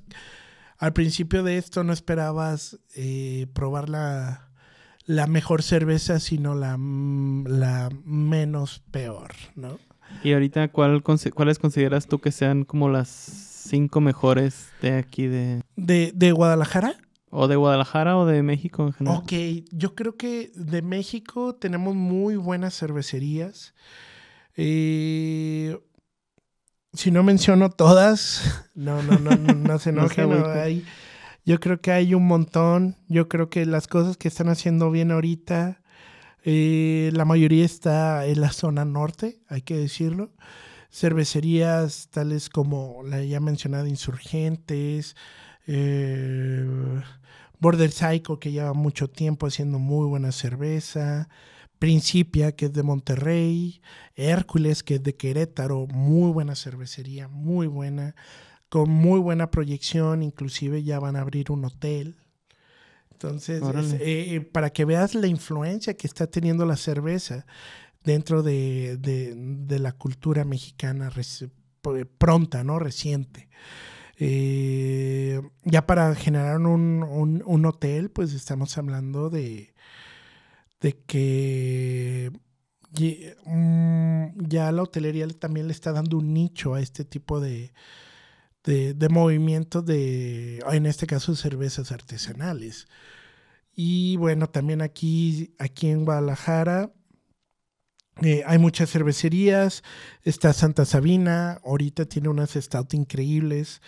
Eh, me gusta mucho lo que hacen con sus trabajos de levaduras salvajes o wild beers, pero las stouts son las que están rompiendo todo, los de Santa Sabina. Eh, Loba también está haciendo o está haciendo muy buenas cervezas ambulante que experimentan más con lo lado wild beer, ¿no? Como con el lado de generar que sepa ácido láctico, ácido acético, cervezas no tan que no estamos tan acostumbrados a probar y eso es lo interesante, ¿no? Inclusive hacen pulques con levadura de champagne, ¿no? Entonces es súper interesantísimo porque obviamente tal vez no nos suena, pero es una, un, un pulque hecho con levadura de, de, champagne. Es una nota increíble, ¿no? Fuera de lo que hemos probado si son consumidores de pulque. Eh, no la hace todo el tiempo ambulante, pero regularmente hay épocas donde se llama Abraham, el maestro cervecero, se le prende la idea, a ver, vamos a hacer esto y lo presenta y con características muy interesantes. Eh, también está Cielito Lindo, una cervecería gigante, eh, muy moderna aquí en Guadalajara, eh, que también va a estar marcando pauta en los próximos años de elaboración de cerveza, ya lo está haciendo, ¿no? ¿Qué otras cervecerías acá? Híjole, pues hay, hay disculpen si no menciono a todas, también aquí las locales. Entonces, digo, creo que el movimiento cervecero va por muy buen camino. Aquí, si me dice cinco, yo creo que fueron las tres primeras, lo que era Border Psycho, eh, Principia, Insurgente, eh, Insurgente, Aguamala, también me gusta bastante, son muy buenas.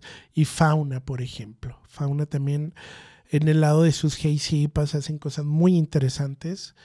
Pero me gusta también mucho, por ejemplo, Hércules. A Hércules no lo podemos sacar de un top 5 también, para mí. Hace cosas experimentales y no solamente hace cosas experimentales, hace cosas muy buenas experimentales. Entonces está la posibilidad de probar estilos que regularmente no se prueban en otro, que no sea en el país de origen, ¿vale? Y eso me refiero con las lager que ellos hacen. Tienen un proyecto de lagers, tienen un proyecto de wild beers también súper interesante. Entonces yo creo que el movimiento artesanal en México va muy, muy, va muy en viento en popa. Yo creo que va a seguir creciendo sí, lo que siento es que nos hace falta la, la, la identidad que digo, ya algunos cerveceros obviamente lo están buscando, la identidad cervecera mexicana, utilizar tal vez granos mexicanos, lúpulos mexicanos, una cerveza totalmente mexicana, ya se ha hecho. No es mucho, pero ya se ha hecho. Y es parte, o sea, eso, es importante porque se está dando el paso hacia hacia que la gente busque otros aromas, otras sensaciones, otras experiencias fuera de lo que ya está habitualmente acostumbrado a hacer, ¿no? Y, y esas experiencias las remarco como cervezas industriales, ¿no? Ya ahorita ya tenemos en diferentes lados ya diferentes estilos de cerveza, ya para la persona que, ok, ya te tomé tal cerveza durante 10 años, quiero probar algo nuevo, ¿no? ¿Qué, qué me ofreces? Y pues es, y es mucho de lo que nos llega a nosotros en el bar, ¿no? Gente que quiere iniciarse dentro de la cerveza artesanal y también gente que ya está iniciada, pero que quiere buscar algún estilo en específico, que eso también lo tenemos en el bar, ¿no? Tratamos de tener cervezas únicas, diferentes y varias, y varios modelos, perdón, varios este, estilos de cervezas más, ¿no? Para, para tanto como el que inicia y quiere iniciar y quiere aprender, pero con digo, y tratamos de dar ese conocimiento de la manera más sencilla y agradable para las personas que inician. Y ya para las personas avanzadas, pues ya una, una cuestión más técnica también. Y eso yo creo que en Craft, que es el bar donde yo estoy, tratamos de hacer y es parte de nuestra visión, ¿no? De que la gente cuando le ofrezcan una cerveza artesanal, primero no tenga miedo o tenga desconocimiento, porque regularmente la gente siempre dice, es que la cerveza artesanal pega muy fuerte. no es tanto eso, es que no te supieron seleccionar una buena cerveza para ti. Ok, a ti que te gusta, hay gente que llega asustada a los bares artesanales, pero porque un amigo le invitó y bueno, no hay de otra, tengo que ir con él. Y llegan y es de, llegan hasta, ¿sabes qué? A mí no me interesa la cerveza artesanal, he tenido horribles experiencias con ella y esas horribles experiencias es porque no le supieron llevar. Y entonces ahí nosotros hacemos como la limpieza, te decía, como lo que cuando trabajaba en tiempos compartidos, ¿no? Hacer la limpieza, a ver qué pasó, por qué fue esto. Y luego ya enfocarlos hacia una, hacia una, hacia una cerveza que en verdad les vaya a gustar, ¿no? No la cerveza que le ofrecieron. Porque una, hay una cuestión de que cuando te ofrecen cerveza, tal vez la persona que te la está ofreciendo, tal vez está buscando un bono, ¿sabes? Tal, porque eso es muy común en los restaurantes, ¿no? De, mira, güey, si tú vendes mi cerveza, yo te voy a dar tanto, o yo te voy a dar tal bono. Eh, véndeme una caja a la semana y te voy a dar tanto, ¿no? Entonces, el mesero o el sommelier está enfocado en vender eso nada más, ¿no? Eh, y luego, luego se nota, ¿no? Entonces, eh, acá no, acá lo que nosotros hacemos es, a ver, te vamos a preguntar, porque también, hay que decirlo, hay gente que no quiere que le enseñes. Hay gente que, a ver, tú dame esto y ya. Va, perfecto, también, o sea, no te voy a no te voy a contar un poco de la historia, no te voy a definir sabores, pero yo sé qué es lo que tú quieres, ¿no?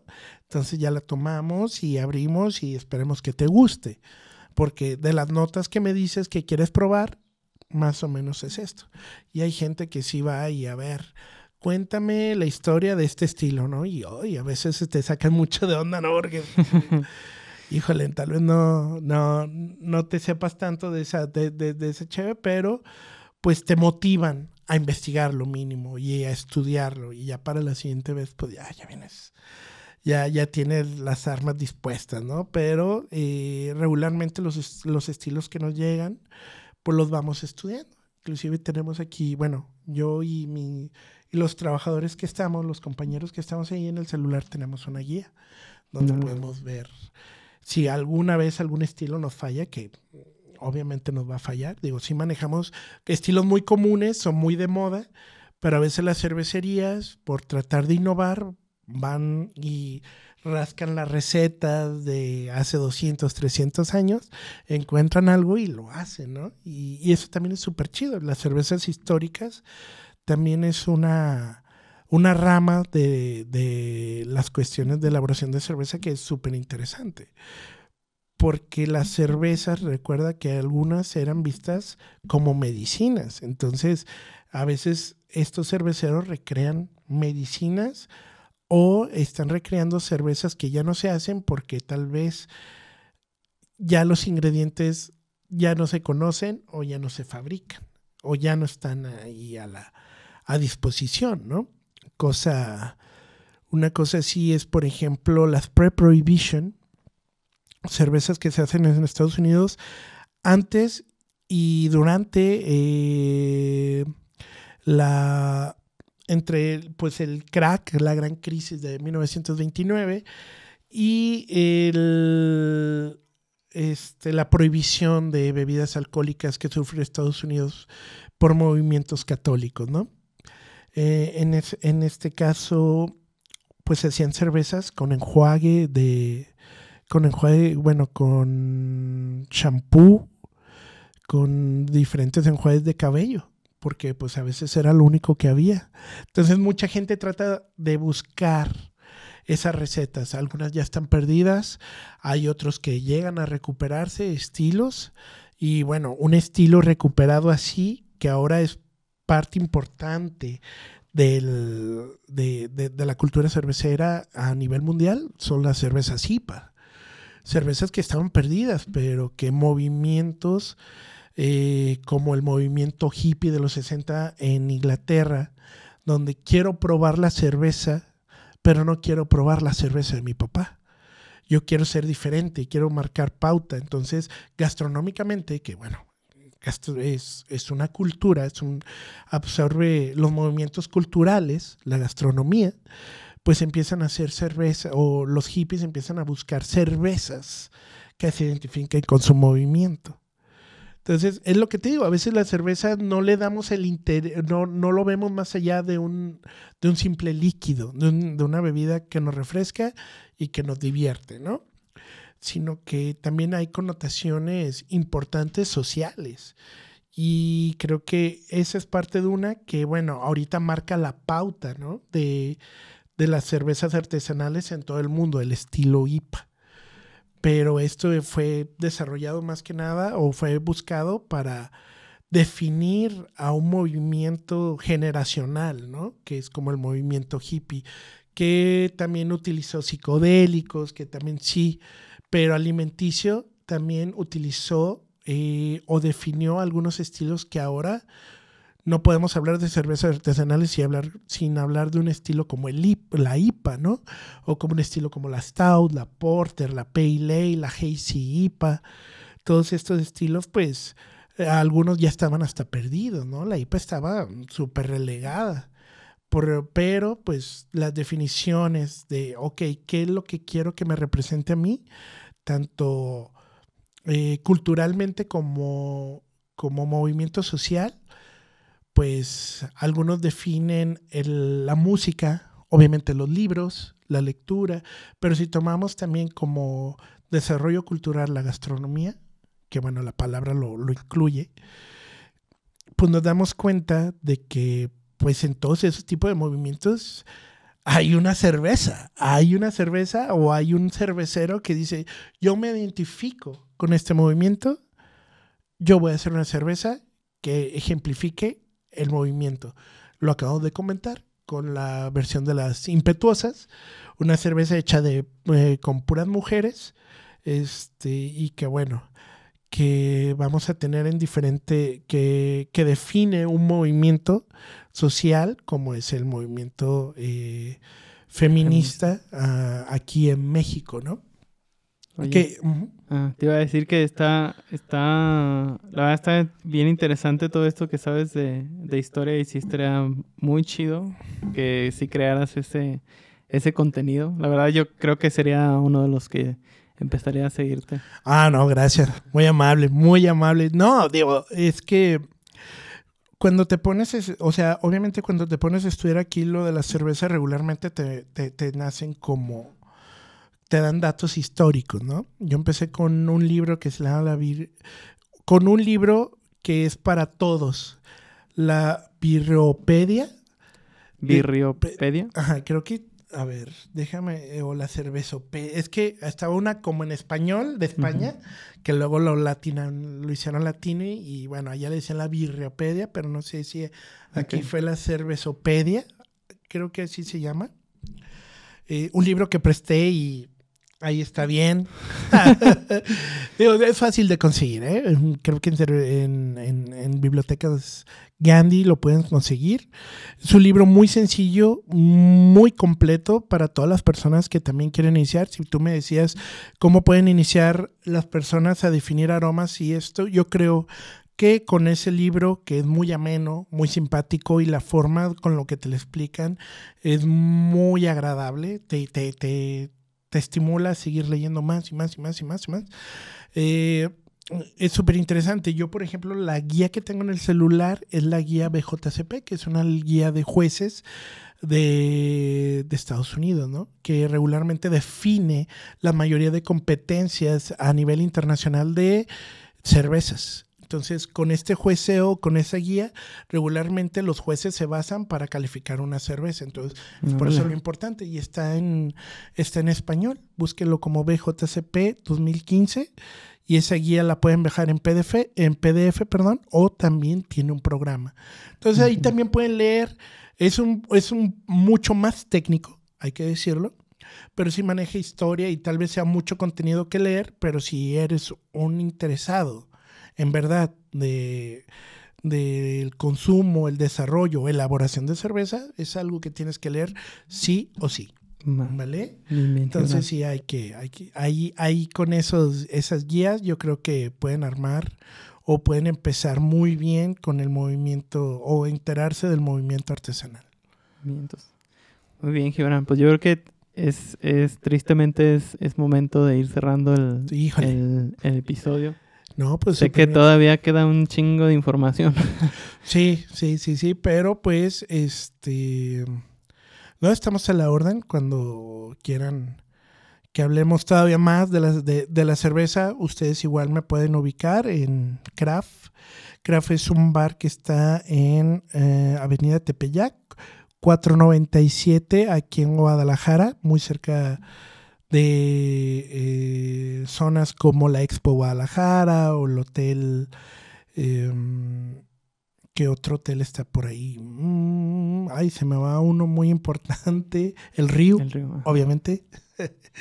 Pero bueno, ahí si quieren profundizar un poco sobre los temas, si quieren, si les gustó mi voz para explicar algunas historias de la cerveza, con muchísimo gusto lo estamos atendiendo ahí.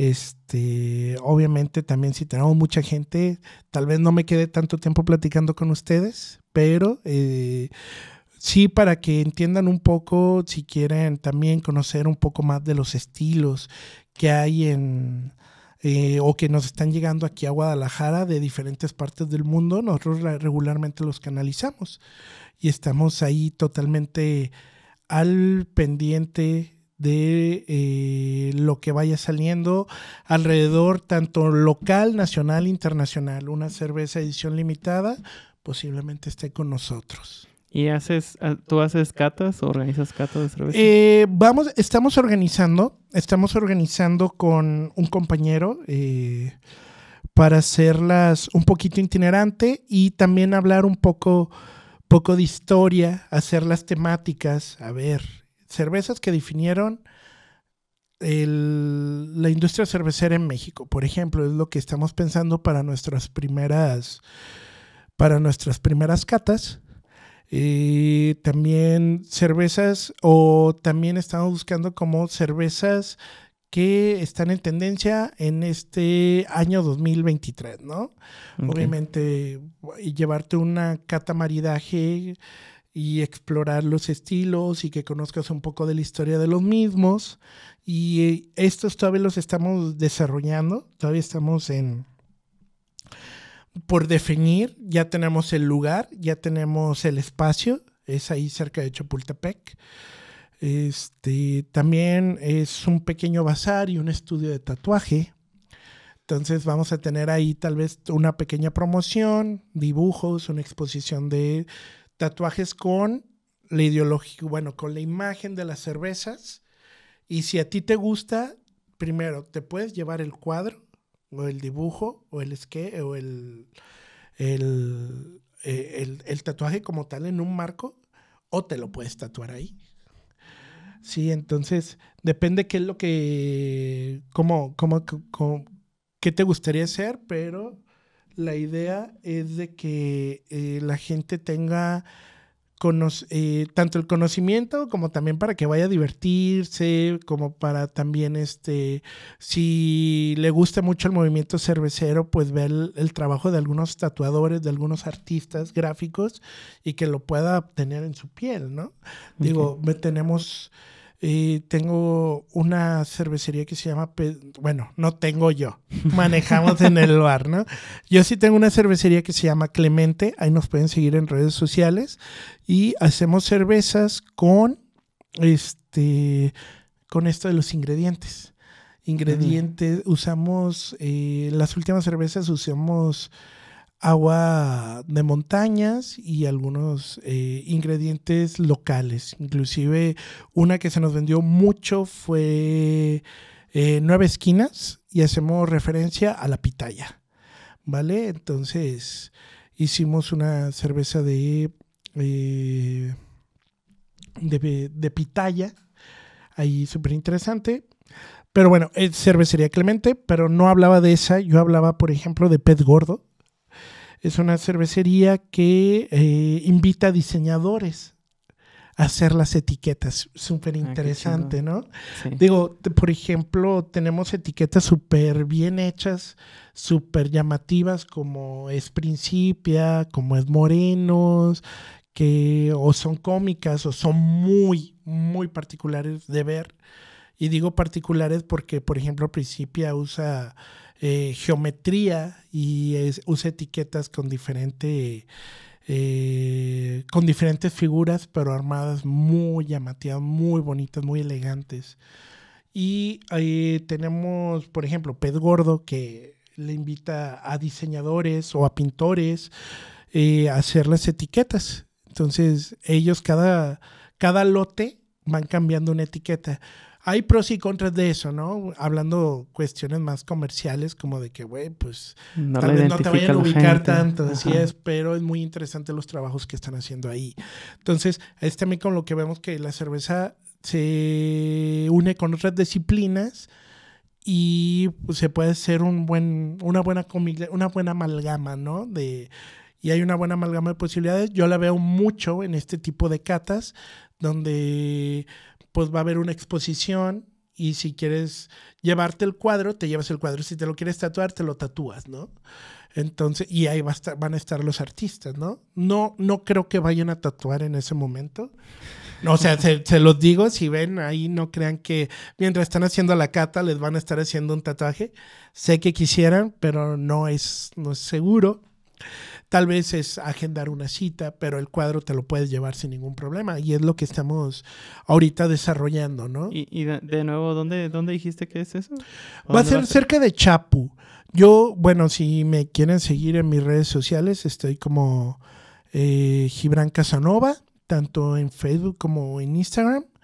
Eh, sí subo algunas cosas de las que hago en cuestión de catas, en cuestión de elaboración de cerveza, de, de, inclusive de algunas colaboraciones que, manejamos con otras cervecerías. Pero este, si quieren ahí me, pueden seguir, ahí voy a subir. Ya yo creo que estamos en un mes, mes y dos semanas para eh, empezar, a empezar a hacer este tipo de, de catas Obviamente, ustedes pueden ir al bar y pueden, podemos hacer una cata ahí, siempre y cuando las personas o la gente nos lo permita. Siempre estamos, yo siempre estoy muy abierto a, a si quieren hacer una cata, que vayan y podamos hacerla que los pueda llegar, que ir orientando. O sea, a mí me gusta, por ejemplo, mucho el hecho de que me pongan como, oye, voy a comer esto y esto, esto, ¿qué me recomiendas? Ah, mira, vamos a probar esto, por esto, esto y aquello. Vas a probar esta cerveza porque esto, esto y aquello. Así. Y así eh, regularmente nuestra atención en, en, los diferentes bares de craft que tenemos. Acabamos de abrir uno en Americana, se llama Craft Americana, para que te eches una vuelta, Carlos. Está súper bonito allá. Y ahí es en cruce de Bruselas con La Paz, ¿vale? En ese edificio de departamentos que parece castillo de Mario Bros. De Mario Bros 1 precisamente abajo, al lado derecho, ahí está el nuevo craft. Este, muchísimas cervezas, eh, un lugar seguro y amplio para poder tomar cervezas con total tranquilidad. Yo lo veo más como un lugar donde puede llegar mucha gente a trabajar, a trabajar tranquilo, sin ningún problema en la computadora, ¿no? Que a veces regularmente lo asociamos más a tomar un café, pero pues nunca queda de más siempre tomar una cerveza para la pues para la estimular, ¿no? La, el, el trabajo más rápido o mejor. Sí. Entonces, eh, ahorita todavía no definimos, estamos definiendo la cuestión de qué cervezas van a ser, la temática para las catas que, que voy a estar dando, que también te digo, van a tener cuestiones de artísticas, en cuestiones de tatuaje y de cuadros, de pinturas, de dibujos, de sketches pero estos vamos a tratar de hacerlos mensualmente. Entonces yo también les voy a estar informando dentro de las redes sociales qué días o qué tal vez si se hace quincenalmente, si se hace mensualmente. Yo creo que va a ser mensual para que mucha gente también tenga la oportunidad de, si no alcanzaron a llenar la, a ir a la cata, porque tampoco van a ser tantos lugares, es un lugar pequeño, pero a mí me gustó porque es una galería, es una galería de arte.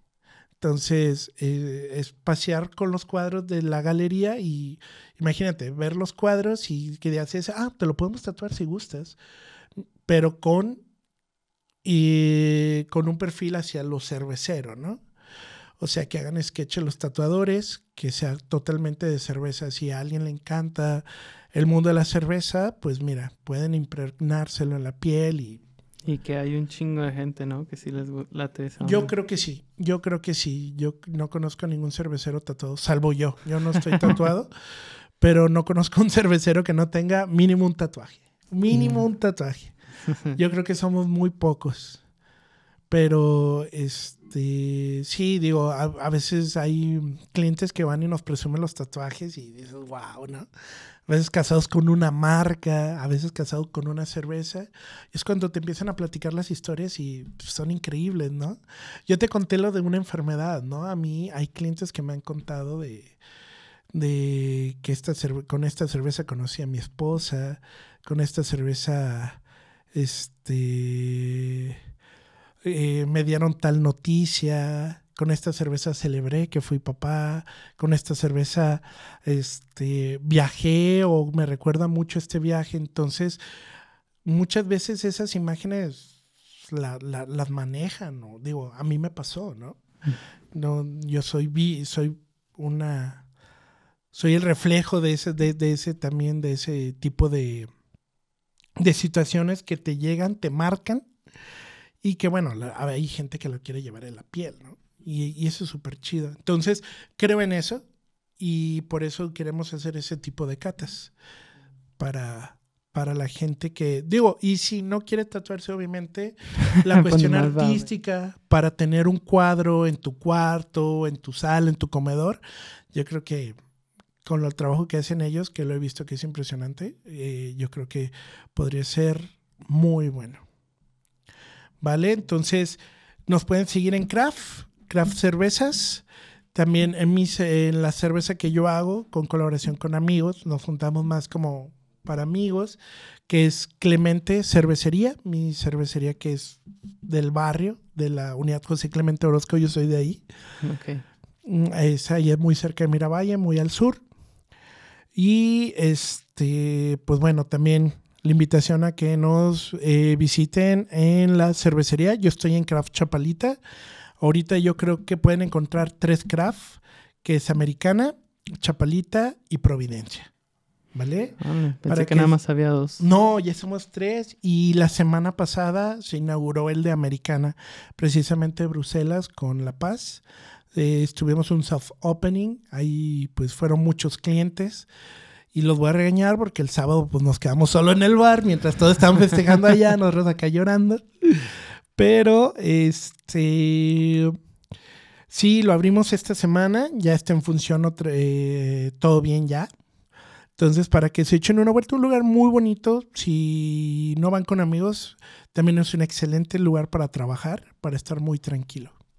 Mientras. Para que tomen cheve y trabajen a la vez.